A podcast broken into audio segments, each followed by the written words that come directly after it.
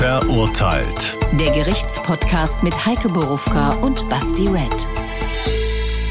Das sind wir. Willkommen zur Episode 2 in der fünften Staffel. Empfehlt uns gerne weiter. Ihr wisst ja, überall, wo es Podcasts gibt, da findet ihr uns auch. Wenn ihr uns hören wollt in der ARD Audiothek, zusätzlich und als Video gibt es uns bei YouTube. Das bietet euch übrigens sonst kein Podcast zum Sehen und zum Hören. So, auch heute haben wir wieder einen echten Fall, ein echtes Urteil, echtes Leben, unsere Gedanken zur deutschen Justiz, zu den Menschen und überhaupt. Ja, Folge 2, Staffel 5. Und das ist ein Fall, ähm, da hast du, glaube ich, für irgendeine Doku-Feature auch sogar mal einen Preis bekommen. Das habe ich irgendwie noch im Kopf. Diesen Fall hatte ich auch im Kopf, aber ich habe gemerkt eigentlich, dass mein Wissen noch gewisse Lücken hatte, beziehungsweise war das da alles schon ein bisschen länger her. Und ähm, wir hören einfach mal rein, was da passiert ist. Das wird eine interessante Geschichte heute. Der Fall. Die achtjährige Johanna Bohnacker aus der Wetterau kommt im September 1999 nicht mehr vom Spielen zurück. Sieben Monate später wird ihre Leiche 90 Kilometer entfernt in einem Waldstück gefunden. Jahrelang wissen die Eltern nicht, was mit ihrem Kind passiert ist. Sie kennen nicht einmal den Todestag von Johanna.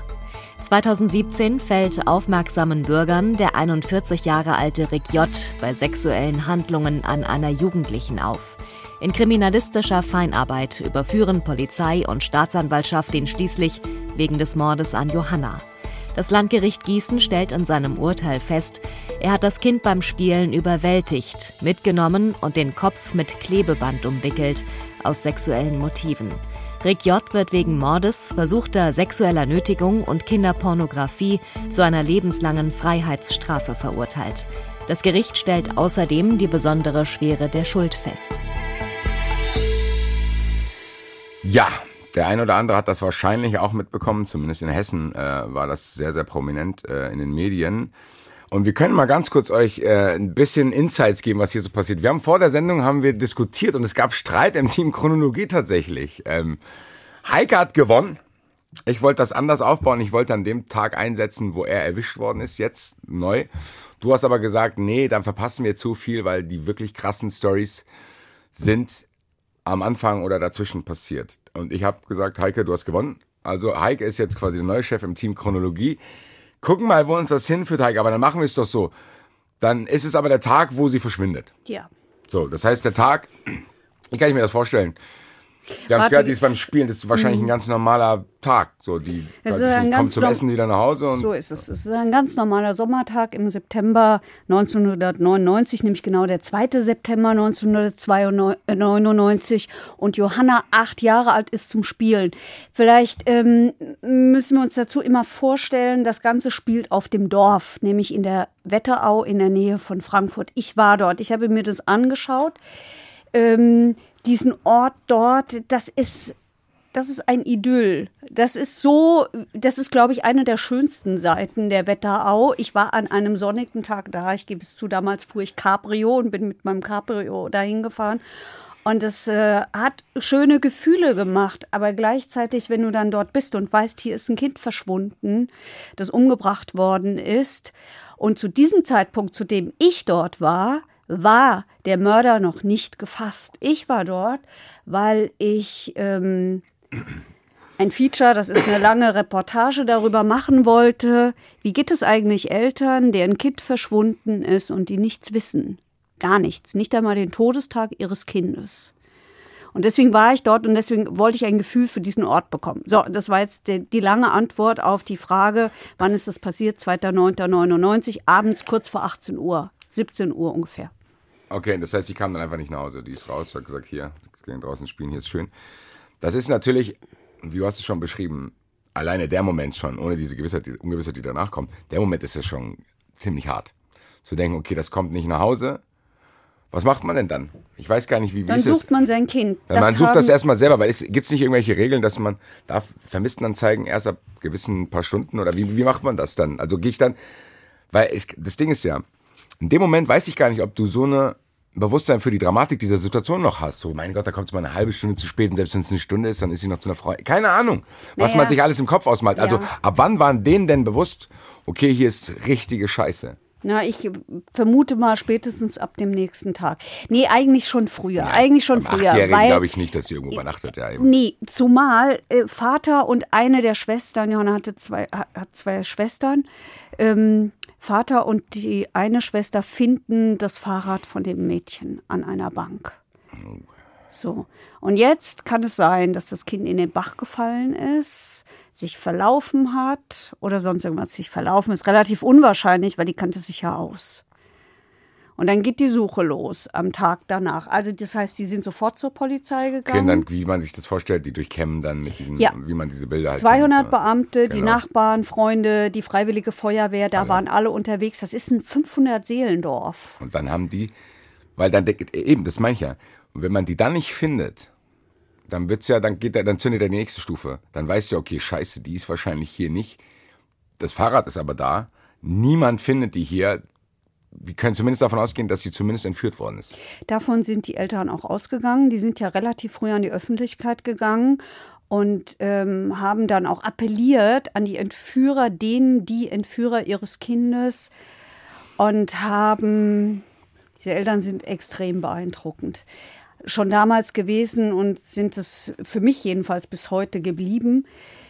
Ähm, die haben dann auch vorlaufenden Kameras sehr deutlich gesagt, was sie vermuten, nämlich, dass das Mädchen irgendwo festgehalten wird, wahrscheinlich zu irgendwelchen sexuellen Handlungen gezwungen wird, also keine Ahnung, irgendeinem Kinderpornoring in die Finger gefallen ist und so. Jetzt überleg dir das mal, du bist Eltern von so einem Kind, du hast diese Angst, dein Kind ist nicht da und du bist in der Lage, sowas zu formulieren, das hat, äh, finde ich, es beweist große Stärke. Ja, Vielleicht schaltet man auch in so einen Autopilotenmodus, weil man denkt, wir müssen jetzt so pragmatisch wie möglich hoffen, dass da irgendwie irgendjemand das sieht oder keine Ahnung und dann, weiß ich nicht, weich wird. Ja, der Vater hat mal zu mir gesagt, rumsitzen ist nicht. Also Das, diesen Impuls meinte ich gerade mit Autopilot, weil ähm, nur warten ist wahrscheinlich dann auch für einen selber, da geht die Zeit ja erst recht nicht um. Ja. Aber gut, ich bin safe nicht in der Lage, mich da reinzuversetzen, das gebe ich zu. Aber ich stelle es mir halt richtig unangenehm vor, zwischen warten und selber was tun, aber so wirklich was tun kannst du dann nicht und so weiter und so weiter.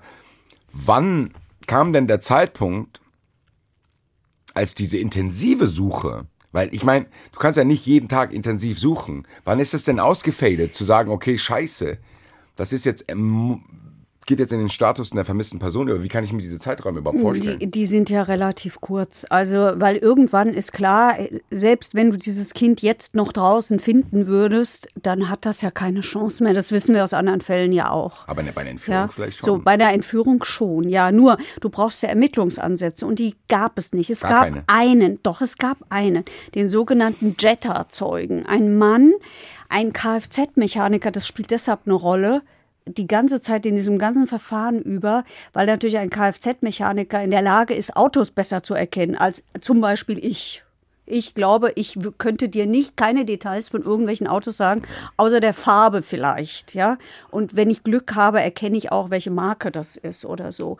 Dieser, also deswegen spielt das eine Rolle. Und der war unterwegs und der hat um das konnte er sehr genau sagen, weil er es eilig hatte. Und um 17.23 Uhr sieht er einen braunen Jetta. Wir wissen heute, er, das war der Täter und das war auch das Auto. Und er, dieses Auto fährt so langsam, dass er, der es eilig hat, deswegen kann er sich daran auch noch so gut erinnern, dass da, er der, das nervt ihn. Und dann überholt er diesen Jetta und guckt in dieses Auto rein. Und wie wir heute wissen, hat er den Mann gesehen. Den Mörder von Johanna hat er gesehen. Ähm, und er beschreibt einen Mann, und es gibt dann später auch ein Phantombild, das ist ein Mann mit einem Pferdeschwanz. Ich habe ja nur diesen Mann dann viele, viele Jahre später vor Gericht gesehen und das kann ich mir gut vorstellen, dass der 18 Jahre vorher oder 19 Jahre vorher genauso ausgesehen hat. Also der sieht den. Daraufhin prüft die Polizei 500 Autos plus Halter, also alle Jetta-Fahrer in der Umgebung. Und jetzt passiert was wirklich Schreckliches. Ja, jetzt, das wollte ich nämlich jetzt fragen, weil ganz im Ernst, für mich klingt es jetzt so als Laienermittler. Jetzt haben wir's. Brauner Jetta, lange Haare. So, Ja. what are the odds zu denken, ja, es gibt 7000 braune Jet, äh, Jetta-Fahrer, Mhm. die lange Haare haben. Weiß ich nicht. Also für mich klingt es eigentlich so, wenn ich die Eltern gewesen wäre, ich denken, ja, ach, guck mal hier, wir haben einen Langhaarigen, der einen braunen Jetta fährt. Mhm. Lass das in die Öffentlichkeit sagen. Irgendjemand wird safe wissen, wer es ist. Sie haben den auch gehabt dabei unter den Jetta-Fahrern. Aber in der Garage steht kein brauner Jetta, sondern ein blauer Jetta. So. Und damit galt diese Spur und der sagt, nö, war ich nicht, nö, nö, nö, war woanders. Und der, der ist blau. Mhm. Jetzt muss ich fragen, weil der blau war oder hat er den braunen Umlack? Nein, der war, der war blau. Offensichtlich hat der Kfz-Mechaniker sich in der Farbe geirrt. Aber das müssten ja Polizisten eigentlich mit in ihre Rechnung einbauen. Haben sie wohl auch. Sie sagen aber, es hat keine weiteren Ermittlungsansätze gegeben und damit war die Spur vorbei. Wir dürfen nicht vergessen, Ja. hinterher ist man immer viel Ja, das schlauer. natürlich, ne? wahrscheinlich, weil du kannst jetzt auch nicht jeden langhaarigen Jetta-Fahrer in Deutschland äh, irgendwie, weiß ich nicht, unter so gleichen Trotzdem, es ist natürlich fatal. Es ist fatal. Es hätte dem es, also Mädchen das ehrlich Leben gesagt, nicht das löst gerettet. in mir löst das richtige Beklemmung aus. Zu denken, der ist schon da, die waren schon bei dem. Und dann sagt er, nee, und dann. weißt du jetzt, Ja, warum ich diese Chronologie wollte? Ich sag jetzt einfach mal. Ich wusste ja. von der Spannung, ich wusste von der Spannung, die da drin liegt. Und ähm, also Spannung, ich meine, ja, das ist äh, für uns ist das spannend, für Eltern ist das eine Ja, Katastrophe. also ich bin jetzt noch in dem Elternmodus, muss ich sagen. Ich, ich stelle mir jetzt, probiere es mir vorzustellen. Ich bin in der Situation, dann höre ich das, so Jetta lange Haare, geil. Wahrscheinlich kriegen die den. Weil ich glaube schon, dass du so, so, so, so einen Impuls hast zu denken, okay, ich will das da irgendwie. Selbst wenn ich irgendwann nach einer gewissen Zeit davon ausgehe, okay, die ist wahrscheinlich tot. Mhm. Würde ich gerne wissen, wann und wie und warum. Und bis, bis die Leiche gefunden wird, hast du, glaube ich, immer noch Hoffnung. Du hast Hoffnung, dass sie in Anführungsstrichen nur, aber jetzt- wirklich nur in Das ist ja aber eine Anführungsstrichen. philosophische Frage, glaube ich. Ich weiß gar nicht, wie ich mich entscheiden würde, aber glaubst du, dass Gewissheit oder Unsicherheit besser ist? Gewissheit. Auch wenn die Gewissheit dann heißt, dass sie tot ist? Ja. Okay. Weil Bei du, du du ja hast keine Chance zu verarbeiten sonst. Wie willst du die denn haben, wenn du so viele offene Fragen hast? Ja, ja, ja. Wie gesagt, ich, sorry, dass ich das überhaupt Und- aufgemacht habe, aber du hast es schon angesprochen. Die finden die ja irgendwann. In Ja. diesem Monat. Irgendwann habe ich ja gesagt, die Suche App wahrscheinlich ab, ist halt auch so. So also, ist es. Und dann wird die halt Dann von wem und wann? Dann, dann, dann sind es Spaziergänger, die Teile einer Mädchenleiche finden, weil das ist sieben Monate später. Es ist in, ähm, das Ganze ist ja in der Wetterau passiert, da ist sie verschwunden und gefunden wird sie in Alsfeld, das ist, sind circa 90 Kilometer weit weg. Okay. 90 Kilometer weit weg in einem Waldstück direkt an der Autobahn. Das sage ich deshalb, das betone ich deshalb, weil wir werden ja nachher uns bestimmt noch mal ein bisschen über diesen Typen unterhalten. Ähm, In meiner Chronologie hätten wir das jetzt schon gemacht. Nein, Spaß. Ja, äh, erzähl, war Autobahn, ja. ähm, und jemand, äh, äh, die Leiche eines Menschen, den ich getötet habe, ablegen in einem Waldstück direkt an der Autobahn, da muss ich mich sehr sicher fühlen oder ich habe es furchtbar eilig. Sonst verstecke ich doch jemanden. Ich verstecke doch eine Leiche. Ich lege die doch nicht da so hin. Ich kann keine Erklärung dafür bieten. Das kann ich vorne wegnehmen. Hat er auch nicht ge- Nein, weil kein, wir wissen nicht, warum fährt der mit dieser Kinderleiche dahin und warum legt er die 90 Kilometer entfernt in den Wald. Er hat keine Erklärung dafür geliefert. Und Wie hat man, wie hat man rausgefunden, dass sie das ist? Du hast gesagt Teile. Waren das dann wenigstens Teile, wo man sich ja, die, ähm, es war keine DNA mehr nachweisbar, aber es ist ihre Hose gefunden worden, es ist ihr auffälliges T-Shirt gefunden Okay, worden. Die also- armen Eltern mussten es identifizieren. Und vor allen Dingen ist gefunden worden ähm, ihr Schädel und um diesen Schädel waren 15 Meter Klebeband. Also wir stellen uns einen Kinderkopf mal vor. 29 Mal ist dieses, ist dieses Kind umwickelt worden mit ähm, Panzerband und mit braunem Paketklebeband. Das wird nachher alles noch eine Rolle spielen bei der Aufklärung dieses Falles. Ja. Weil Klebeband ist ein guter Spurenträger. Das heißt, da bleiben Fasern dranhängen. Und so gibt es eine, so, so, so, so gibt es zwei Spuren, die am Ende ganz wichtig geworden sind. Die sogenannte Klebebandspur 11. Das ist der Teilabdruck entweder eines Fingers oder einer Hand. Das ist eben nur so ein Teil, dass man überhaupt nicht sagen konnte, was es war. Also es ist nicht der Fingerabdruck, wo man denkt, okay, gehst du in die Datei, hoffst, dass der Typ mal aufgefallen ist und dann hast du ihn, ja. So war es eben nicht. Es war zu wenig dafür und wir dürfen nicht vergessen, es ist das Jahr 2000. Die Kriminaltechnik war noch nicht so weit wie heute. Gut, dass du mich mit der Frage jetzt ablenken kannst, weil diese Klebeband-Sache hat mich jetzt ein bisschen fertig gemacht gerade. Aber ähm, war, ab wann war eigentlich, weil du hast gesagt, DNA-Spuren, hätten die überhaupt schon was mit diesen DNA-Spuren anfangen können? Ja. Ab wann war das denn? Oh, das weiß ich nicht auswendig, aber ich weiß, dass es damals schon war, weil heißt, da es gab- spielte es schon eine Rolle. Okay, es gab eine Datenbank. Zu, zu, also das Ja. heißt, das heißt, die, die hatten Naja. damals schon, das heißt, das ist nicht, weil entweder könnte man ja auch denken, dass das so ein Fall ist, der wird erst im Nachhinein aufgeklärt, weil die Technik dann Nein. irgendwie mitgewachsen Ja, ist. so ist es in diesem Das Fall heißt- tatsächlich, aber es hängt nicht mit der DNA Okay, zusammen. das heißt, diesen DNA-Kram, von wegen, was wir schon mal hier bei uns in irgendeiner Folge hatten, wo ich gefragt habe, hier, wie ist es überhaupt mit diesen Cases, die du, wo du plötzlich viel mehr Möglichkeiten hast? Das ist nicht so einer. Nein. Okay, das heißt, es wäre zu dem Zeitpunkt nein. schon möglich gewesen, Ja. wenn DNA von dem irgendwo gespeichert gewesen wäre und DNA am Ja. Tatort gefunden werden, zack, Pam, ciao. Ja. Okay. Das heißt, warum ist es hier gescheitert? Weil es von dem halt keine DNA gab. Weil, weil es Kein nur diesen. Teil, Finger oder Handabdruck, das wusste, weiß, wusste man da nicht. Es gab Zu keine DNA von ihm. Das hat nichts geholfen. Es war zu wenig. Der Abdruck war zu wenig. Okay. Der, der, der Abdruck war viel zu wenig. Der war schon aufgefallen. Der ist immer wieder mit dem Gesetz in Konflikt geraten. Aber äh, das hilft nichts, weil, weil du diese, weil du die da, zu dieser Zeit, später wird es dann anders, aber zu dieser Zeit, nämlich im Jahr 2000, So, die, diesen Teil Finger oder Teil Handabdruck, die wussten nicht, was es ist. Das hat halt nicht gereicht. Jetzt kommen wir aber dann doch dahin, dass es quasi durch eine Weiterentwicklung der Technik irgendwann gereicht hat. Ja. So.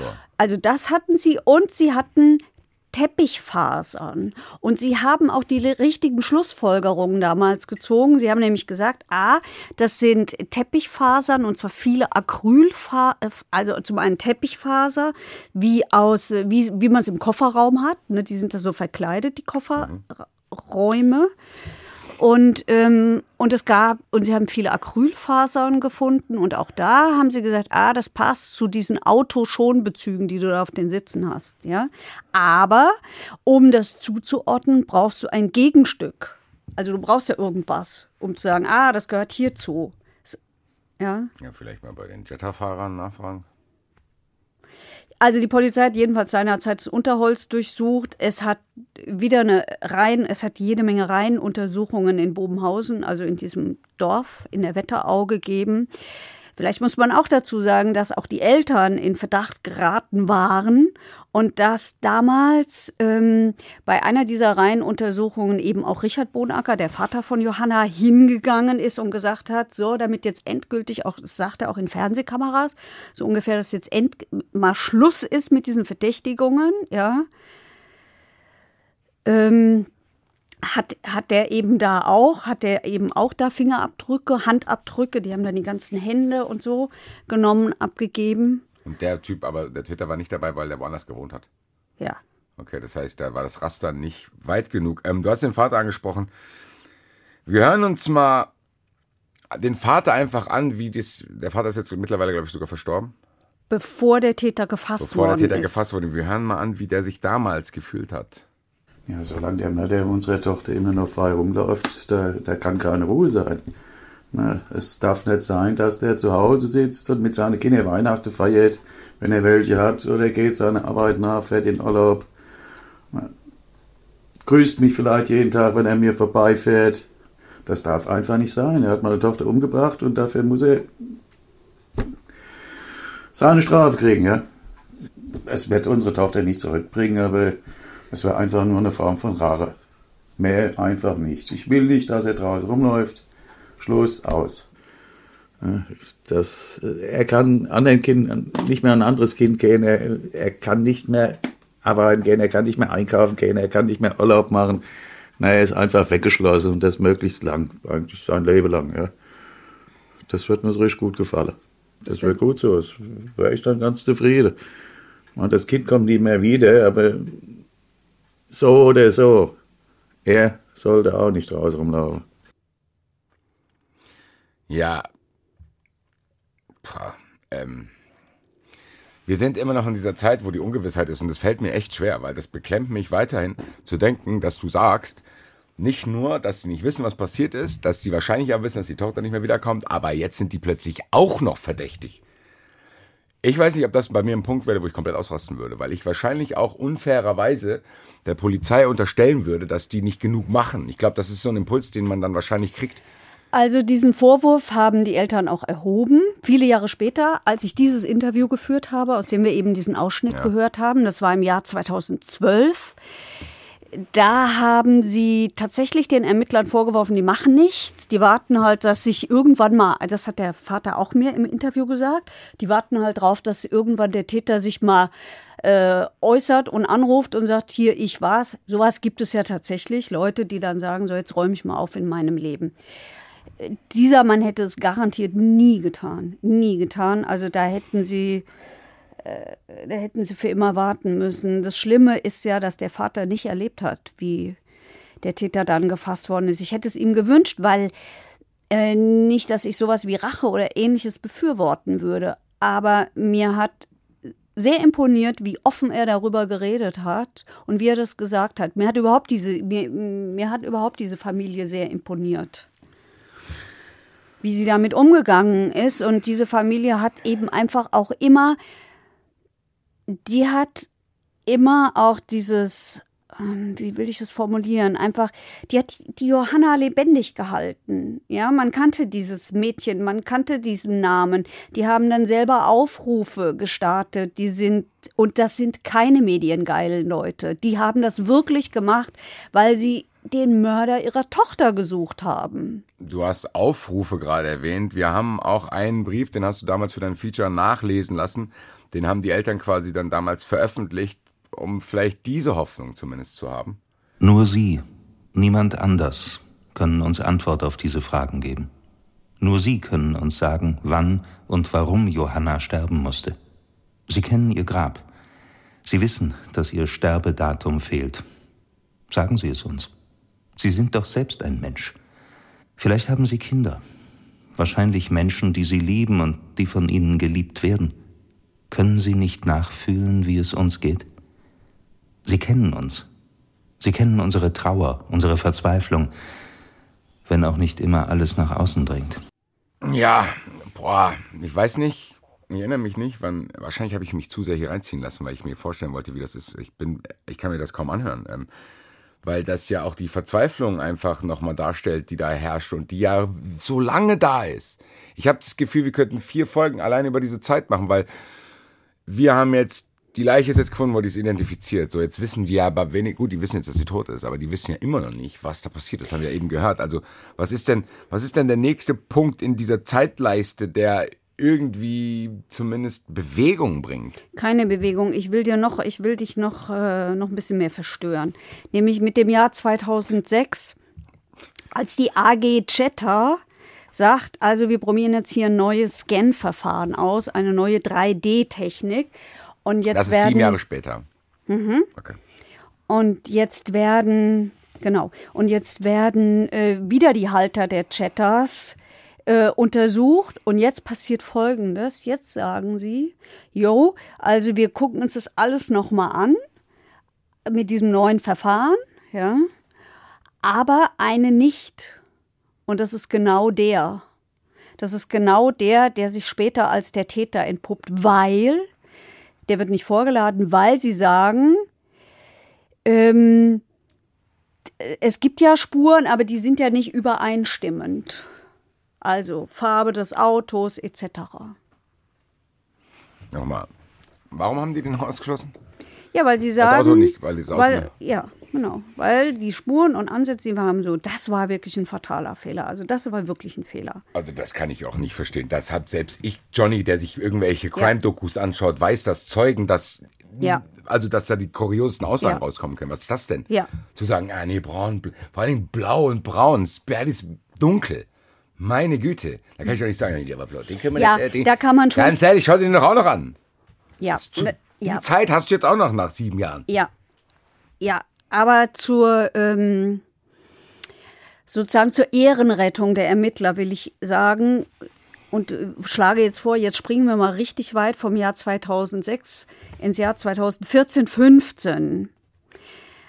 Da sagt Was nämlich ist da noch, aber ganz kurz, so, Ja, ja, dazwischen- du musst da- mir aber erzählen, ist noch irgendwas da? Naja, also dazwischen gibt es ein Transparent nach zehn Jahren von der Polizei. Das ist, das kennen vielleicht viele, ist ein riesiges Transparent. Da sieht man das, ähm, die, die, die Johanna drauf und da steht drunter, wo sind die Mörder, gesucht seit 2009, 1999. Also ich will Ihnen zugute halten, dass Sie die, ähm, dass Sie diesen Fall nicht aufgegeben haben. Ja, ich meine, darf man auch nicht. Ein Mordfall, Mord verjährt dich, wissen wir ja. Und so, da ist nichts mit Akten weglegen für immer und ewig. Und sie waren in Aktenzeichen XY. So, Jahr 2014, 15 sagt die Staatsanwaltschaft in Gießen, ey, ehrlich gesagt, wir stehen vor, vor dem Nichts. Wir haben keine neuen Spuren, wir haben keine neuen Ansätze, wir haben gar nichts. Und sie gründen zusammen mit der Polizei im Jahr 2016 die AG Johanna und sagen, wir brauchen einen frischen Blick auf die alten Spuren. Es hat dann auch zwischenzeitlich einen Wechsel in der Staatsanwaltschaft hätte gegeben. ich jetzt Vielleicht auch gedacht. spielt das auch eine Ich hätte Rolle. nämlich auch gedacht, wenn du dann so, wenn du dann all die Jahre da drin bist, Ja, bist du vielleicht auch einfach zu sehr, also dann, ja. es ist ja gar nicht böse gemeint, das ist ja menschlich, glaube ich. Also das, wenn, wenn Leute irgendwie ständig irgendwie da. Also was Sie gemacht haben, das ist, glaube ich, ganz klug. Sie haben die Ursprungsleute, also sozusagen die alten Ermittler, gemischt mit neuen Jungen. Und ich glaube, was wirklich klug war, war einmal die Besetzung sozusagen des Staatsanwalts, dem ich wirklich abnehme, dass er den Mörder von Johanna finden wollte und letztlich ja auch gefunden hat. Plus eine Ermittlerin, eine Kriminalhauptkommissarin, die finde ich unglaublich beeindruckend, diese Frau, weil die eine Mischung ist aus unglaublich empathisch, die versteht auch, äh, was da bei den Eltern ist und wie das ist. Die hat vor allen Dingen, das wird man später noch merken, ein Gefühl dafür, wie man mit, wie man Menschen vernimmt. Und die überlegt sich vorher, wie gehe ich da rein, wie nehme ich den fest, was löse ich aus, wenn und ich brauche, in dem Fall war es dann sehr wichtig, dass man die Aussage bekommt und so. Also Du das, erzählst das so, als wäre das nicht selbstverständlich. ich weiß nicht, wie andere sind. Da ist es mir extrem aufgefallen. okay. Ich will keinem Mordermittler unterstellen, dass er völlig empathielos ist und da rein stolpert irgendwie. Keine Ahnung. Ich, nur fällt mir auf, dass diese Frau also in einer Form sich Gedanken macht, wie ich das von einer Kriminalhauptkommissarin nicht für selbst, selbstverständlich halten würde. Also ich fand das sehr auffällig. So. Und leider stirbt dann Richard Bonacker und erlebt das nicht mehr, was dann passiert. Nämlich, ähm, die gucken sich die, die, die, die gucken sich die Akte an und was die macht ist, die hat einen totalen Lebenslauf. Dann, also der, nee, eins vorneweg, der fällt auf, dieser Typ, der taucht immer wieder auf. Der hat, der hat einen Jetter, der ist vorbestraft, der ist auch einschlägig vorbestraft. Also Wegen was aber? der, der, der, der, der vorbestraft ist der wegen so Drogendelikten und so einem Kram. Aber Aber, aber, stopp, der ist immer wieder aufgefallen, immer wieder aufgefallen, weil immer was mit Mädchen war. da konnte man ihm nie ein, Sexu Sexu ähm, ein Sexualdelikt nachweisen, weil er immer irgendwie gestört worden ist. Zum Beispiel ist er über ein achtjähriges Mädchen mal auf der Straße hergefallen und da ist er aber gestört worden von Fahrradfahrern, die haben ihn vertrieben. Und dann hat er eine Elfjährige, ist, ist, ist er im Drogenrausch wohl offensichtlich halbnackt. Ähm, ähm, auf so eine Elfjährige losgegangen. Da ist dann der Vater eingeschritten und der Nachbar, da konnte man ihm auch nichts nachweisen. Ja? Man, kann, man kann jemanden nicht nachweisen, also man kann jemandem nichts nachweisen, wenn ich Na im ja. Drogenrausch auf eine Elfjährige losgehe. Wie? Doch, du kannst ihm schon was nachweisen, aber was? Was ist ja auf der eine Elfjährige losgegangen Ja, ist. aber vielleicht ist es einfach ein Verrückter und der, das ist Ja, kein und? Kinderschänder automatisch. Nee, ich meinte nicht, äh, die Verbindung nicht herstellen, klar, aber zumindest wissen, okay, Ja, der Typ das hat nicht schon. nur was mit Drogen zu tun. Ja, das schon. Das Und- muss ja irgendwo festgehalten werden. Wenn ich jetzt rausgehe Ist es ja und gehe auch. besoffen auf eine Elfjährige los, hoffe ich, dass das irgendwo steht. So ist es ja auch. Und der, der Polizistin ist es ja auch aufgefallen. So. Ja, also diesen, die gucken alles nochmal neu an. Die haben die ganzen Akten digitalisiert. Offensichtlich macht das einen Unterschied. Natürlich, Wenn du, kannst ja dann viel besser durchsuchen. Du guckst dir die das, anders das, an und sie haben wohl auch wirklich jeden Post-it, jeden Zettel haben sie digitalisiert und haben es nochmal komplett neu angeguckt. So, als wären diese Spuren komplett neu. So. Und jetzt stellt diese Polizistin fest, hä, da taucht immer dieser Typ auf. Der taucht auf, er einen Jetta hat. Kann ich mal ganz kurz was fragen? Äh, das habe ich ganz heute im Kopf. Wie weit entfernt hat er gewohnt? Also ich sag's mal so, du musst kannst mir jetzt helfen. Du musst es mir helfen. Also der hat in Friedrichsdorf gewohnt. Gut, das ist in der Nähe. Naja. Nicht ganz in der Nähe, aber es ist nicht so, dass der irgendwo in Augsburg gewohnt hat. Nein, So. aber du musst schon ein Stück fahren. Ich meine, wir sind hier in der tiefen Wetterau. Eine Wetterau, ich weiß, aber ich wollte jetzt nur wissen, ob, ob das, also ich wollte es gar nicht so detailliert wissen, ob es jetzt 78 Kilometer das oder weiß ich auch 112, nicht.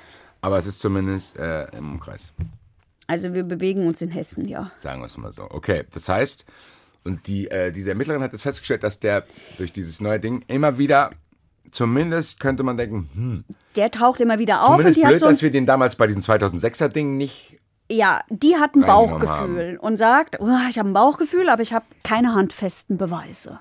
so Und dann baut die so einen Lebenslauf von dem. von dem. Schreibt sie das so auf und guckt sich das so an. Also sie lernt ihn kennen. Sie nähert sich diesem Typen an. Also wie wir heute wissen, hat sie alles Profiler. richtig gemacht. Ja, hat sie alles richtig gemacht. Und jetzt haben wir den August 2016. Und jetzt passiert Folgendes. Wieder in der Wetterau sieht ein Jagdpächter und ein Anwohner, sehen einen nackten Mann, der mit einer knienden, gefesselten 14-Jährigen, die nur eine Unterhose trägt. Und die gehen da Gott sei Dank hin und sagen, was ist denn hier los? Dann sagt die 14-Jährige und auch der Mann hier alles einvernehmlich. Aber die lassen nicht locker. Dann wird der Name festgestellt. Es wird ein Verfahren gegen den eingeleitet wegen äh, sexuellen Missbrauchs einer Jugendlichen. So, und Gott sei Dank geht die Polizei her und durchsucht ihm die Wohnung. Jetzt sind wir ein, jetzt, jetzt sind wir, jetzt sind wir ähm, Anfang 2017. Und jetzt muss man eins sagen: Gott sei Dank ist der Typ Messi. Und Messis machen eins: die schmeißen nichts weg. Und deswegen kannst du bei dem noch viel finden. Und was sie dort erstmal finden, sind Sind die mit der Intention da reingegangen, okay, das könnte damit im Zusammenhang stehen Nein. oder wird die Wohnung sowieso durchsucht? Ja. So, okay. Das heißt, die sind nicht da reingegangen, wir gucken jetzt hier nach Bonacker-Beweisen, nee, sondern die sind reingegangen, Ja. Gott sei Dank, weil man Ja. denkt hier, safe ist mit dem, was nicht ganz in Ordnung ist. So ist es. Und dann stellen die sicher Speichermedien und Handys und finden darauf sieben Terabyte Kinderpornografie. Ich habe es mir ausrechnen lassen. Das ist, wenn du ein Jahr lang ununterbrochen HD-Videos guckst. So viel ist es. Das hat er da. Kinder und Jugend, Arbeit, Alter. Kinder und ich kann mir darunter gar nichts vorstellen, deswegen habe ich nachgefragt und habe es mir erklären lassen. So, das finden die Sieben da. Terabyte Kinderpornografie, Videos und Bilder. Ja, und pass auf. Und außerdem finden sie neben Kinder- und Jugendpornos und so Fäkalienscheiß, ähm, finden sie, Fäkalienscheiß, oh Gott, ähm, finden sie eine blaue Kiste auf dem Dachboden und in dieser Kiste ist Klebeband und es sind Seile. Und jetzt, diesmal werden die richtigen Rückschlüsse gezogen. Diesmal sagen die, Moment mal, Klebeband Johanna Bonacker. Krass, ehrlich gesagt. Weil das, ich weiß gar nicht, ob mir das direkt aufgefallen wäre, weil Klebeband ist jetzt nicht so ein Special-Ding, wo ich denken würde, ach, Na guck mal, ja. das ist der einzige Mord mit Klebeband. Ich weiß Na jetzt nicht. Ich glaube ehrlich gesagt, dass für mich der Jetta und diese langen Haare Hm. ein bisschen äh, kräftiger gewesen wären. Aber gut, ist ja auch egal. So, und die Soko Johanna, Ja. die konzentriert sich jetzt auf diesen Typen. Und, ähm, und was die machen ist, ähm, sie observieren ihn. Das ist ein Riesenaufwand. Das muss ja sau. Das ko- kostet Unmengen an Personal, Mit welcher Intention? Äh, weil sie, weil sie, weil sie glauben, das ist er jetzt. Ja gut, aber der, ich meine, ich kann ihn ja observieren. Was- Was, für Beweise liefert mir diese Observation Die- du- 2017 für einen Mord an 99? Der wird ja nicht nochmal irgendwie, keine wie, ganz viel. Ganz viel. Zum Beispiel hat er immer noch im Netz nach Johanna Bonacker geguckt. Und das sehen die. Und er ist auf einschlägigen Seiten unterwegs. Weiterhin. Was heißt einschlägig? Naja, Kinderporno. Ja gut, aber, da, Kinder- und ja, Jugendporno. aber das hat ja mit Bonacker gar nichts zu tun. Aber das, das, das lässt dich ein bisschen was über so Menschen lernen. Also zum Beispiel, dass sich so einer sicher fühlt. Ich bitte dich, wenn du mit sowas erwischt wirst, Nee, nee, nee, ich weiß, aber dann räumst du entweder mal in deinem Leben auf. Oder aber, Ah, jetzt muss ich eh fragen, warum konnten die ihn überhaupt observieren? Ist, hat er keine Strafe bekommen? nee, nee, nee, nee, die, ha äh, die haben doch, die haben doch den richtigen Schluss gezogen. Also sie haben diesen Maisfeldfall mit dem, mit dem 14-jährigen Mädchen. Sieben Terabyte. Sie finden sieben Terabyte So, plus Klebeband So. und sagen, Moment, Ja, ja, aber das ist der Jetta-Fahrer. und dann kann man den noch quasi so. zappeln lassen oder was? Weil eigentlich müsste doch für die 7 Terabyte auch irgendwelche. Ja, da läuft halt dann ein Verfahren so. Okay, und während dem Verfahren ist er frei. Ja, klar. Ja, klar. Ich bin, wenn, ich, mir, wenn bei mir 7 Terabyte Kinderpornografie gefunden werden, ich in einem Feld eine 14-Jährige irgendwie gefesselt habe, dann kann ich zu, weiterhin rumlaufen und warten, bis mein Prozess anfängt. Hm. Muss ich so akzeptieren. Das heißt, die haben während dieser Auch Observation für gesehen. den gilt die Unschuldsvermutung. Es fällt uns schwer, aber es ist so. Aber was ist das für eine Unschuldsvermutung, wenn ich, wenn ich die mit einer 14-Jährigen am Feld finde? Was ist eine Unschuldsvermutung, wenn er 7 Terabyte Kinderpornografie hat? Wo ist, was ist denn da noch der Zweifel? Egal. Boah, ist das anstrengend, Alter. Ich darf den Fehler nie mehr machen, dass ich probiere, mich da rein zu versetzen, weil ich bin immer noch irgendwie in diesem Modus, okay, dieses Kind Also- bedeutet mir irgendwas. Das ist ja unaushaltbar. Also weißt du, Basti, Dann weißt läuft du- er rum. So, wir probieren es jetzt nochmal. Dieser Fall ist ja, für, du hast ja vorhin gesagt, ein besonderer Fall für mich. Und tatsächlich versuche ich, wie du merkst, diesen Fall aus Sicht dieses Kindes und dieser Eltern zu erzählen. Sonst gucke ich immer auf die Täter. ja, ich glaube, das ich's. macht mich gerade fertig. Das weiß ich nicht, ob ich das kann. Alter. Doch, doch, das kriegen wir macht hin. es so wütend. Die macht so wütend. Ich glaube, ich würde hier auch verhaftet werden, wenn alle Fantasien, die ich in meinem Kopf habe, was ich mit dem Typ machen würde, jetzt ich hier erzählen würde. Aber Also die haben es doch gut gemacht. Sie, sie, holen, so, sie gehen jetzt her und ähm, observieren den. observieren So, und der den. googelt Johanna Bonacker, denkt mir mal, hm, warum? Und der googelt Johanna Bonacker und der lässt nichts verschwinden, weil der Typ fühlt sich erstens sicher, zweitens ist er ein Messi. Dann gehen sie rein und holen diese Kiste und ähm, untersuchen diese Spuren und finden Faserspuren von Johanna bei ihm, nämlich, ne? Der wohnt übrigens immer noch in derselben Wohnung. Also der, der, der, das war auch viel Glück, ja. Und jetzt gehen sie her und untersuchen mit einer neuen Methode, weil du es vorhin gefragt hast, diese Spur 11 Teil Hand-Fingerabdruck und, sp- und untersuchen das jetzt natürlich mit Blick auf den, ja. Und siehe da, es passt. Gut. Und jetzt haben wir den 25.10.2017. Das ist was. Das ist der Tag der Festnahme. Das heißt, sie gehen rein, sagen hier, Ja. wir haben jetzt Und- genug. Also das ist quasi, jetzt kommt, jetzt ist wieder dieser Fall, den ich jetzt gelernt habe in den letzten Wochen. Die Staatsanwaltschaft geht davon aus, dass die Wahrscheinlichkeit 50 plus 1 ist, dass der verurteilt wird. Nee. Anhand der Beweise, Nee, nee, nee, nee, so weit sind wir noch nicht. Gar nicht? Nee, das ist der ist in Moment, wo du von jetzt, den. Untersuchungshaft ist ja nur, um das Verfahren sicherzustellen. Also, was ist denn? Da habe ich jetzt komplett falsch verstanden. was Also- ist der 25.10. für ein Tag? 25.10.2017 ist der Tag, wo sie von den sozusagen von den verdeckten Ermittlungen in die offene Phase gehen der Ermittlungen. Also da gehen sie hin und nehmen ihn fest. Vorher haben sie ja verdeckt ermittelt. Ja. Der wusste ja nicht, dass sie ihn beobachtet haben. Festnehmen heißt, so. die, der, die klopfen bei dem und sagen, hier, komm mit. Ja. Und auch Und da was passiert dann mit dem?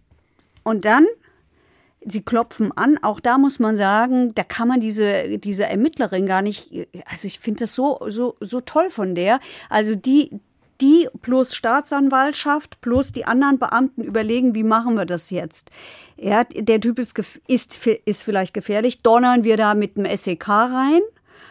Oder äh, klopfen wir an und sagen, hallo, hier ist die Polizei, wir wollen Sie jetzt gerade mal festnehmen. Sie haben sich für die zweite Variante entschieden, weil Sie sagen, das ist so ein Typ, der will immer Kontrolle behalten und wir brauchen von dem ein Geständnis. Wir haben zwar viele Hinweise, aber wir wissen ja immer noch nicht, was er mit dem Mädchen gemacht hat. Und wir brauchen, wir brauchen eine Aussage von dem. Also ist es keine gute Idee, da rein zu donnern und den herauszuzahlen. Ich finde das total klug und ich freue mich, dass sich die Polizei und auch die Staatsanwaltschaft solche Gedanken machen. Also das machen sie. Aber was ist denn der offizielle Modus, in dem der sich befindet? Der wird jetzt verhaftet und dann? Ist der Der wird festgenommen und ist ein Beschuldigter. und kommt wohin? Dann kommt er erstmal mit zur Polizei So. und irgendwann muss er zum, ja. Und irgendwann muss er zum, äh, irgendwann muss er dann zum Haftrichter, also im Laufe der nächsten 24 Stunden muss er zum Haftrichter, Ja. weil du kannst die Leute nicht ewig äh, äh, behalten. Und dann entscheidet ein Ermittlungsrichter, das ist dann wie so ein Mini-Prozess, da wird er dann auch nochmal gefragt. Und dann entscheidet der, der die Ermittlungsrichterin, ähm, ob er in Untersuchungshaft kommt. Und das muss die Staatsanwaltschaft vorher beantragen. Gut, da ist er dann. Da ist er dann. Wie lange? No. Bis Nein, zum heutigen Tag. Also nicht mehr in Untersuchungshaft. Nein. Mittlerweile sitzt er in Strafhaft. Das meine ich. Wie lange hat es dann gedauert? Also was, wurden dann, Also- was wurde dann noch unternommen in der Zeit, wo er in Untersuchungshaft ist, zum Prozess dann? Also Dann haben die nebenan eine leerstehende Nachbarwohnung gemietet und haben sämtliche Spuren, mögliche Spuren, Faserspurenverursacher haben sie gesucht. Ja, sie mussten das doch abgleichen. Sie hatten diese Faserspuren, sie, sie, haben, sie, sie haben dann diese Schonbezüge von den Autos gefunden. Und dann passte das halt immer mehr. Dann haben sie Aufzeichnungen gefunden auf der Schulzeit, wo er sich über seine sexuellen Präferenzen ausgelassen hat, die du, glaube ich, nicht wissen möchtest. Und, ähm, und dann kam eben, dann, dann kam das Klebeband mit den Faserspuren und das passte eben. gut. Waren das, du hast vorhin gesagt, die wollten ein Geständnis, haben das bekommen? Ja. Also ein Hätte das- Teilgeständnis. Hätte das auch ohne Geständnis gereicht, was die hatten? Ich glaube ja. Okay, Aber es wäre viel schwieriger geworden. okay. Ich glaube ja. Aber ich habe den ja auch im Prozess erlebt. Ko- Können wir da jetzt hinkommen oder ist noch zwischen Prozess und diesem Wir sind nah dran. Dann bring uns über die Ziellinie zum Prozess. Okay, alles klar. Also der hat bei der Polizei gesagt, ja, okay. Das hat die Das ist Polizistin. ja okay. Warte, die Polizistin hat ihm gesagt, hier, die Eltern haben Recht darauf zu erfahren, was mit ihrem Kind passiert ist. Also hat er gesagt, ja, okay, die Eltern haben Recht darauf zu erfahren, was mit ihrem Kind passiert ist. Der hat das auch tatsächlich in dieser etwas emotionslosen Art und Weise gemacht und hat gesagt, er sei dafür verantwortlich. Und dann hat er relativ nüchtern und sachlich erzählt, dass er Johanna überwältigt hat, mit Chloroform betäubt hat, dass er sie in den Kofferraum gelegt hat, dass er sie gefesselt hat mit diesem Klebeband, dass er aber die Nase freigelassen hätte, weil sie sollte auf keinen Fall sterben. Ich nehme sie mal vorne weg. Die Polizei hat das später nachgestellt alles und du kannst nicht 15 äh, Meter Klebeband um ein Gesicht kleben und die Nase bleibt frei. Das geht nicht. So viel Fläche bietet dieses Gesicht gar nicht. Sie haben es probiert. Ja gut, dann gehe ich halt auf eine Fläche zweimal. Nee. Aber nicht mit 15 Meter. Es funktioniert nicht. Also das Ich kann mir doch theoretisch die 15 Meter um die Stirn machen. Ja, theoretisch. Doch nicht beim Kind. Wie soll denn das gehen? 15 Meter. Ja, dann wickelt 29 Mal. Ich wickel halt immer um dieselbe Stelle. Nein, nein, nein, das hält nicht. Die haben es nach, die, sie haben es probiert, ich glaube es ihnen. So. Er hat die Johanna mit Chloroform betäubt, in den Kofferraum gelegt, fesselt und dann hätte sie geklopft an den Kofferraum. Deswegen habe er angehalten, den Deckel geöffnet und da sei sie ihm entgegengesprungen.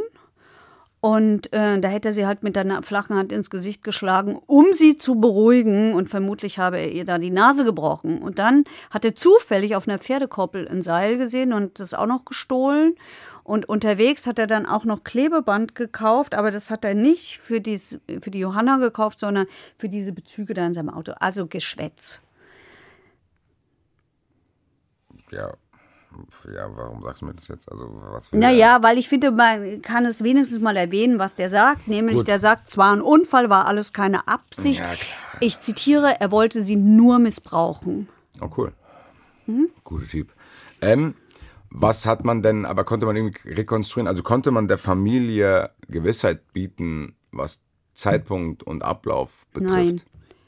Also, jein. Konnte man es zumindest ein bisschen. Ja, also mein, was sie, was sie, was sie wirklich gefunden haben, das war eine Zeugin von der Tankstelle, die diesen Chatter gesehen hat. Sie konnten sogar dann auf die Minute genau ähm, prüfen, wann er an dieser Tankstelle war, weil die hat sich noch erinnert, was der für Zigaretten gekauft hat und viel Glück. Der Pächter war immer noch derselbe und er hatte noch das Kassenband von 1999 und deswegen weiß man, an diesem Tag war er um 17.41 Uhr da und hat Zigaretten gekauft. So, und daraus konnte man schließen, dass das mit der Pferdekoppel nicht, nicht gestimmt hat. Jetzt kann man hergehen und kann sagen, ja, was interessiert uns diese ganzen Details? Aber da geht es ja auch immer darum, glaubt man so jemanden oder glaubt man ihm nicht? Und ähm, was rekonstruierbar war, ist, wann hat er sie überwältigt? Ähm, also wann äh, und wo war das? Das wurde, das wurde auch alles nachgestellt und mit Drohnen gefilmt und so weiter und so fort. Aber das, was die Eltern wissen wollten, nämlich was ist mit dem Kind passiert, das weiß man nicht, weil das weiß nur er. Und das wird man auch nicht mehr rausfinden, solange er nicht spricht. Okay, das heißt, diese Befriedigung haben die Eltern Nein. dann nicht. Ähm, Zeugen hast du schon gesagt. Ich bin mir nicht sicher. Ich bin mir nicht sicher. Also, ich weiß nicht. Ich verstehe, dass man das wissen will, um abschließen zu können, wenn man überhaupt abschließen kann. Die Frau Bohnacker hat ähm, am Ende dieses Prozesses gesagt, dass sie lebenslang hat, weil wie soll das denn aufhören?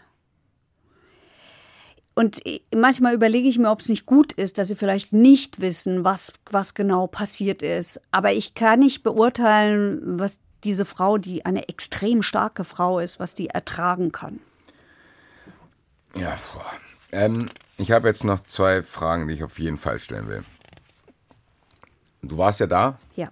Und du hast gesagt, das war auch ein Fall, der dich sehr, sehr beeindruckt hat mit allem drumherum und äh, dieses preisgekrönte Feature, was du dazu gemacht hast. Kannst du mir sagen, ob du in all dieser Zeit, in der du dich damit beschäftigt hast, irgendwelche Ansätze in seiner Biografie gefunden hast, dass das so ein Larry wird?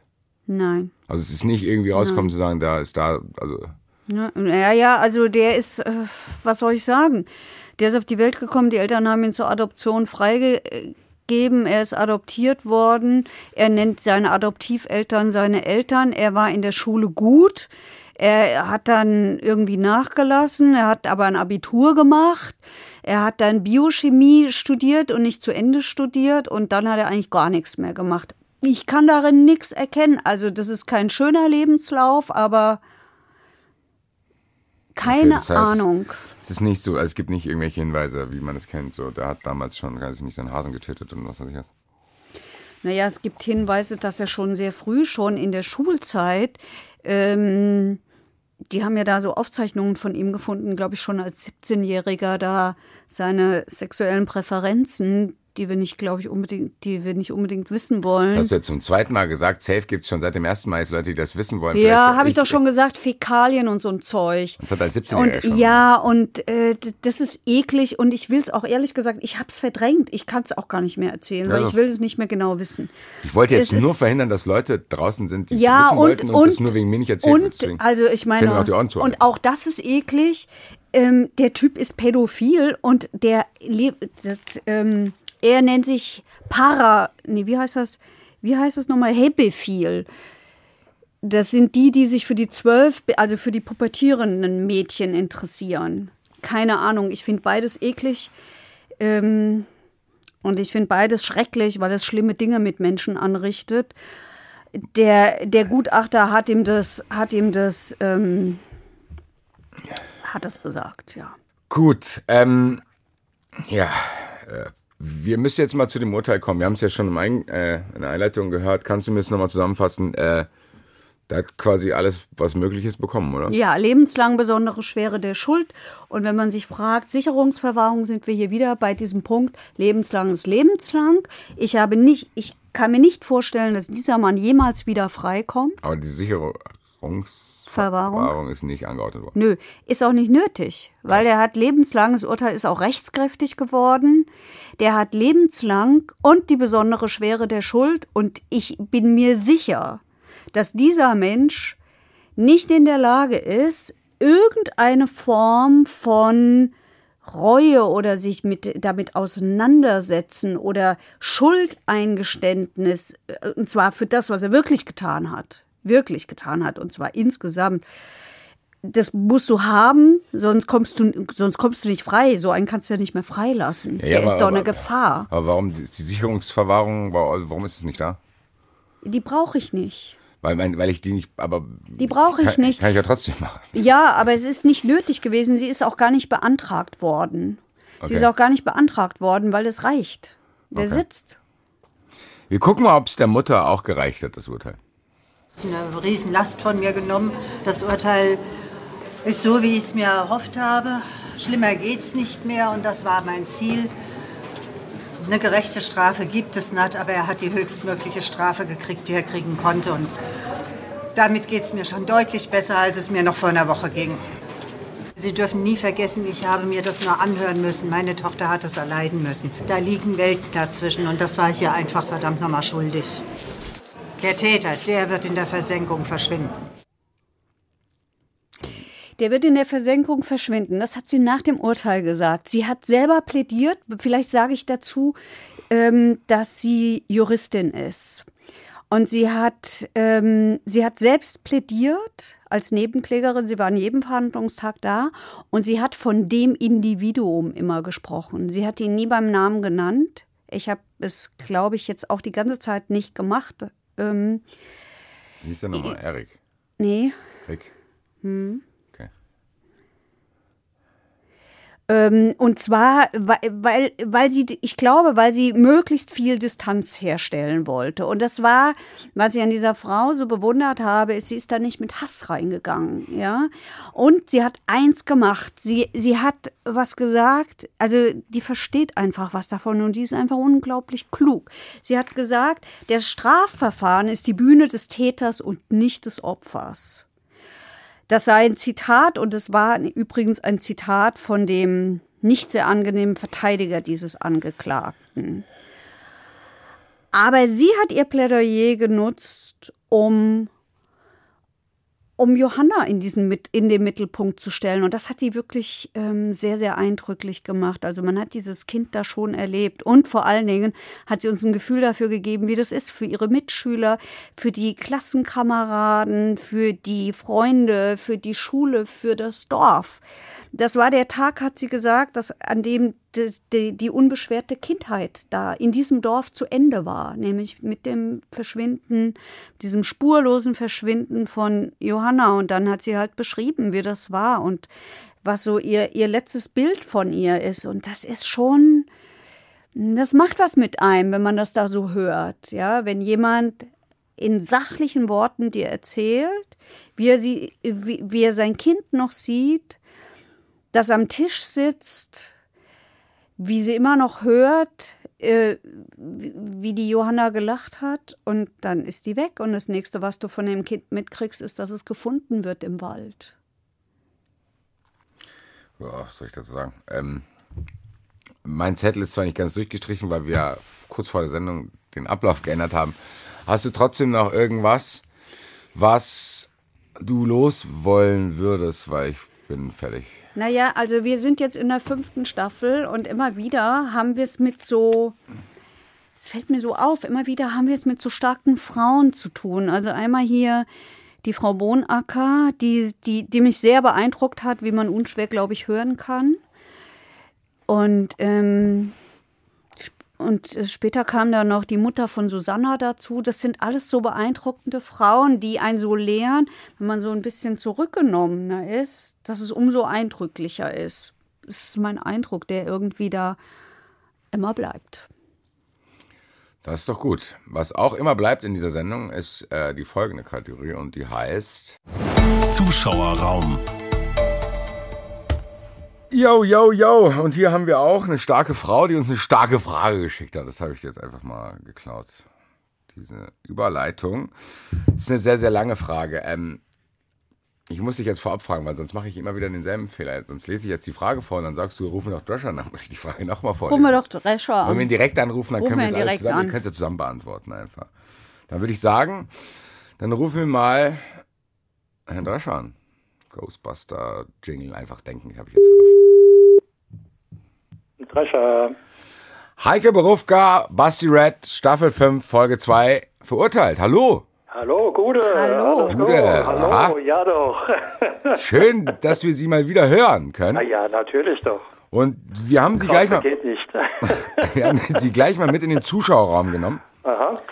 zwar hat die Christina folgende längere Frage, falls ich mich jetzt verhaspel, bitte äh, drüber hinwegsehen. Ich war schon in der Schule nicht gut bei sowas. So, er, sie hat folgende Frage und es geht um diesen Komplex, dass ich quasi, äh, wenn ich verheiratet bin, nicht aussagen muss und so weiter und so weiter. Und sie stellt sich jetzt folgende Frage. Wahrscheinlich sind diese Verwandtschaftsgrade genau definiert, oder? Ist es ein Unterschied, ob es vor Gericht um den eigenen Sohn oder um einen angeheirateten Schwippschwager geht, mit dem man nur um drei Ecken verwandt ist? Muss man eigentlich gegen seinen Partner aussagen? Viele Paare sind ja nicht verheiratet und so weiter und so weiter. Und die zweite Frage, die sie stellt, kommt jetzt später. Aber erstmal, glaube ich, kann man die Frage zusammenfassen. Wo ist denn da die Verwandtheitsgrenze bei Aussagepflicht? Die ist relativ, relativ eng. Also das sind die Paragraphen 52 folgende Strafprozessordnung, wo das natürlich genau geregelt ist, wer da Aussage verweigern darf oder nicht. Ähm, das sind zum einen äh, Verlobte beziehungsweise Verpartnerte und Ehegatten, ähm, unabhängig davon, ob die Partnerschaft oder Verlobung, äh, die Verlobung, wenn die gelöst ist, dann fällt es weg, aber wenn eine Ehe oder eine Partnerschaft auseinandergeht, dann bleibt das Aussageverweigerungsrecht bestehen. Und dann ähm, sind es, äh, wer mit dem Beschuldigten, wie das Gesetz sagt, in gerader Linie verwandt oder verschwägert, in der Seitenlinie bis zum dritten Grad. Also dritte, dritte Grad verwandt, zweite Grad verschwägert. Ähm, um es abzukürzen, äh, also praktisch äh, verwandt ist immer, wenn man in gerader Linie äh, praktisch runtergeht. Ähm, das geht also dann praktisch bis Urgroßeltern und Urenkel. Ähm, und äh, in, den, in den Seitenlinien, ähm, da ist es grundsätzlich so, ähm, dass es äh, praktisch bis zu den Neffen und Nichten geht, äh, aber nicht mehr die Cousinen und Cousins, jedenfalls wenn die selber betroffen sind. Also gegen einen Cousin muss man nicht aussagen, allerdings gegen den Vater des Cousins ähm, darf man wieder ähm, die Aussage verweigern. Wow. Das ist ein höchstpersönliches Recht, ähm, das kann der ganz alleine bestimmen und äh, der, ob der Angeklagte da sagt, äh, der soll aussagen oder nicht, spielt überhaupt keine Rolle. Ähm, das darf er also ganz, ganz, ganz alleine bestimmen. Ähm, es gibt dann noch so äh, Aussageverweigerungsrechte von äh, allen möglichen Leuten, also Ärzten und Anwälten und dergleichen. Journalisten. Journalisten auch, ja. Und die dürfen grundsätzlich auch äh, ähm, davon Gebrauch machen, allerdings nicht, wenn sie von der Verschwiegenheitspflicht entbunden werden. Also da kann das der Angeklagte äh, oder die Angeklagte beeinflussen ähm, und kann sagen, hier, äh, das habe ich alles meinem Arzt erzählt und den entbinde ich von der Schweigepflicht und dann muss der auch aussagen. Habe ich verstanden, auch wenn ich persönlich, aber das ist mein eigenes Problem mit diesen ganzen Verwandtheitsstamm. Ja, das ist auch, muss, ich, ich musste auch immer wieder nachgucken. Also das war immer so, wenn da irgendwas war, hat man immer geguckt, wie war denn das jetzt und gegen wen geht's denn jetzt und genau. äh, macht sich dann diese schönen Bäume da, genau, äh, die genau. man da in den Ahnentafeln immer hat und Ja, guckt dann, ja, sind das zwei oder drei oder vier Grade. Okay, äh, es ist eine Frage, die von ihr, äh, von der Christina, die in eine ähnliche Richtung geht. Muss ein Polizist gegen Verwandte ermitteln? Puh, also ähm, sagen wir mal so, ähm, wie das intern bei der Polizei geregelt ist, weiß ich nicht. Es würde natürlich keinen Sinn machen, ähm, jedenfalls dann nicht, wenn er zu den Auskunfts, äh, zu den zeugnisverweigernden Personen gehört. Äh, weil alles, was er da ermittelt, äh, könnte er ja nachher dann sagen in einem Verfahren, sorry, äh, ich mache von meinem Aussageverweigerungsrecht Gebrauch und dann kann man das alles in die Tonne kloppen, ähm, sodass die Polizei da schlecht beraten wäre, darauf zu bestehen, dass es seiner Macht. Ähm, ob der möglicherweise mal zu so einem Einsatz dann mitgenommen wird, äh, weil gerade kein anderer da ist, ähm, naja gut, aber das ist das große Risiko dann in der Tat dabei. Ähm, und äh, wenn es um mehrere Personen geht, dann ist er zwar, hat er zwar ein Aussageverweigerungsrecht, was seine eigenen Verwandten angeht und nicht möglicherweise Dritte, die sich da noch irgendwie aufhalten. Ähm, das kann aber problematisch werden, weil ja eventuell eine Aussage, die er da macht, auch Auswirkungen auf die eigenen hat und dann braucht er halt wieder nicht aussagen. Okay, und wie ist es, wenn man das vorher nicht weiß? Sagen wir mal, ich bin jetzt Polizist. Ich fahre Da irgendwo zu einer illegalen Corona-Party und plötzlich ist dies die Party von meiner Schwester. Da würde man wahrscheinlich hergehen und oder man sieht dann eben die Ich Schwester Ihnen ist ganz woanders. Ne? Die Schwester ist woanders, ja. äh, Das wäre ja noch das Einfache. Also die Adresse kennt er ja meistens. Nein, nein, Aber- äh, die Frage ist, muss ich, muss ich, kann ich dann auch als Polizist einfach die Tür zu machen und sagen, ich muss meine Schwester nicht, äh, also ich muss das nirgendwo melden? Also das, ich denke mal, also die sind ja meistens nicht allein. Also üblicherweise wird er ja dann nicht alleine hingeschickt und dann würde er gegebenenfalls dann äh, seiner Mitfahrerin oder seine Mitfahrer sagen, hör mal zu, ähm, da sitzt da drin sitzt eine meine Schwester oder mein, mein Bruder oder irgend sowas. Ähm, ich setze mich mal ins Auto und ähm, Okay. wenn du meinst, du wirst damit alleine nicht fertig, dann hol mir Verstärkung bei. Ja, Also so würde ich's machen. Ja. Ich hoffe, die Frage ist beantwortet. Heike, hast du noch irgendwie was? Nein, ich fand es sehr spannend. Da, vielen, vielen Dank. Ähm, wir werden uns in dieser Staffel, die zwei Folgen mehr hat als die vergangenen Oh, Staffeln, ist ja der safe ganze Sommer schon gerettet. nochmal hören. Äh, Sommer ist gerettet. Sommer ist safe gerettet, ja. Schauen wir mal zu. Alles klar, vielen, vielen Dank. Okay, bitte. Jo, bis dann. Ja, tschüss. Tschüss. Ciao, ciao. Jo, also äh, ich bin soweit durch. Ich glaube, wir können noch mal einen Hinweis loswerden äh, Ja. für das Feature, was ich hier, glaube ich, drei, vier Mal erwähnt habe. Ja, das wollte ich gar nicht sagen. Was ich, Ich aber. Ich aber. Ja, das kann der Basti machen. Was ich empfehle, ist etwas in der ARD Audiothek, Quatsch, in der ARD Mediathek. Da findet ihr eine wirklich, wirklich sehenswerte Doku. Ich habe sie mir angeschaut, eine dreiteilige Serie mit dem Titel Auf den Spuren eines Kindermörders. Und es geht um den Fall Johanna Bonacker. Da könnt ihr alles nochmal vertiefen, was wir vielleicht nicht Was erwähnt wir haben. vielleicht vergessen haben oder wo wir uns nicht rangetraut haben, beziehungsweise ich habe manche Fragen heute nicht gestellt, weil ich mich ein bisschen schützen wollte. Das tut mir nicht leid. Ähm, ansonsten, solltet ihr auch so coole Fragen haben wie die Christina, verurteilt at hrd ist die E-Mail-Adresse. Oder Twitter. Ja, wollte ich gerade sagen, Twitter ist ein bisschen weniger geworden. Nicht alle Mails schreiben. So einfach auch mal, weil sie eine kurze, knackige, schöne Frage hat für den Zuschauerraum. Hashtag verurteilt bei Twitter. Ansonsten könnt ihr uns bei Instagram privat schreiben. Gucken mal, ob wir das sehen. Ansonsten können Sehen wir zu Live-Shows nichts sagen. Wir hören und sehen uns in zwei Wochen und den Rest schauen wir dann. Verurteilt. Der Gerichtspodcast mit Heike Borufka und Basti Red. Eine Produktion des Hessischen Rundfunks.